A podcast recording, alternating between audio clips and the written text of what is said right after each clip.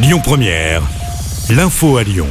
Bonsoir à tous. Dans l'actualité ce lundi, cette macabre découverte au nord de Lyon ce week-end. Le corps d'une femme de 55 ans a été retrouvé sur la commune de Chamelais. Elle était portée disparue depuis le 26 juillet. Une autopsie doit être pratiquée prochainement. La piste du suicide semblerait privilégiée par les enquêteurs.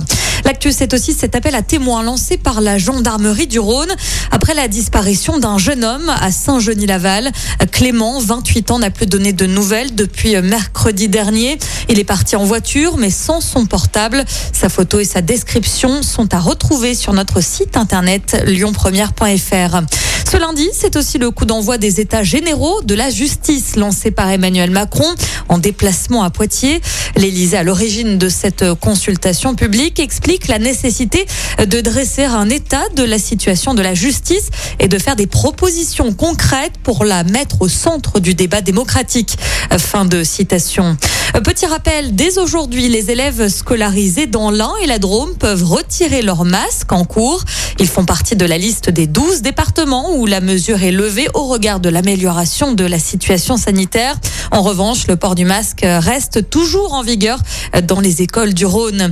Éducation toujours et cette grève ce lundi au lycée Marc Séguin à Vénissieux. Le personnel dénonce la dégradation de leurs conditions de travail et le manque d'effectifs. Un mouvement à l'appel de la CGT Éducation du Rhône. On parle emploi également aujourd'hui avec cette vague d'embauche chez Facebook. Le réseau social prévoit de recruter 10 000 personnes d'ici 5 ans dans l'Union européenne. Le but du géant américain est de développer des espaces virtuels en ligne dans lesquels les utilisateurs pourront interagir. Et puis, petite info route pour terminer. Sachez que le tunnel sous Fourvière sera fermé quatre nuits cette semaine. Des travaux d'entretien d'équipement vont être menés jusqu'à vendredi matin. Écoutez votre radio Lyon Première en direct sur l'application Lyon Première, lyonpremière.fr et bien sûr à Lyon sur 90.2 FM et en DAB+.